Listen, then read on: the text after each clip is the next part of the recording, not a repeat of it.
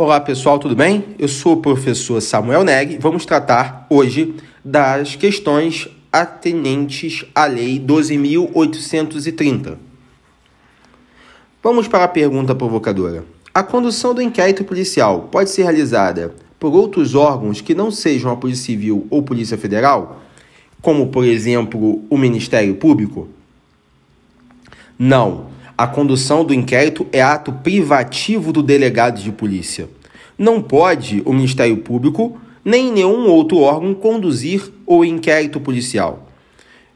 Preste atenção que, apesar da condução do inquérito ser privativa do delegado de polícia, seja polícia, delegado civil ou federal, a investigação criminal pode ocorrer por outros órgãos, isso não há problema, mas que façam em outros procedimentos, porque no inquérito só o delegado de polícia pode conduzir. Olha só a questão interessante. Levando em consideração que o inquérito se inicia por portaria ou auto de prisão em flagrante, imaginemos que um promotor um juiz devote prisão a um determinado indivíduo e o juiz ou promotor apresente esse indivíduo ao delegado, o delegado é obrigado a lavrar a prisão em flagrante? Por óbvio que não, porque a condução do inquérito, seja iniciado por APF ou portaria, é um ato discricionário do delegado de polícia. Está dentro das suas atribuições.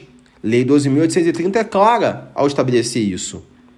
Então, ainda que um promotor um juiz dê voz de prisão, o delegado tem total liberdade para entender se vai ser lavrada a prisão ou não. Isso dá margem a essa relação de que o inquérito policial segue a presidência do delegado de acordo com a sua discricionariedade. Importante entender que tem diferença entre investigação criminal feita pelo delegado de polícia e demais órgãos. A investigação criminal dos demais órgãos pode ocorrer, por exemplo, por meio de um PIC, no caso do Ministério Público.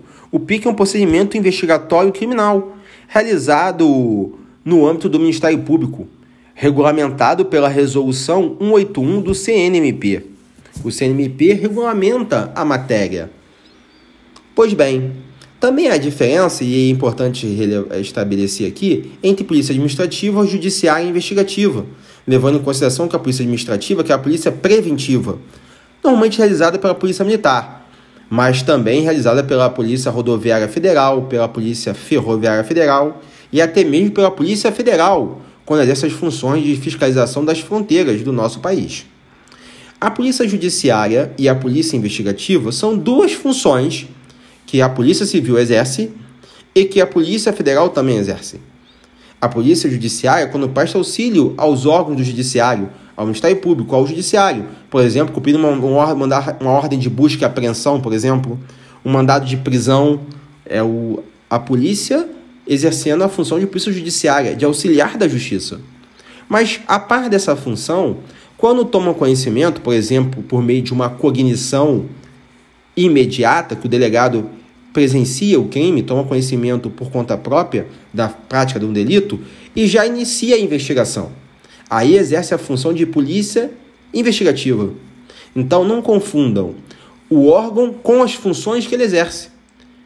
Polícia Civil e Polícia Federal são órgãos do Poder Executivo, que exercem as funções de Polícia Judiciária e Polícia Investigativa. Não confunda isso. Ok? Então a gente fica com essas dicas. Até a nossa próxima aula. Um abraço a todos e bons estudos.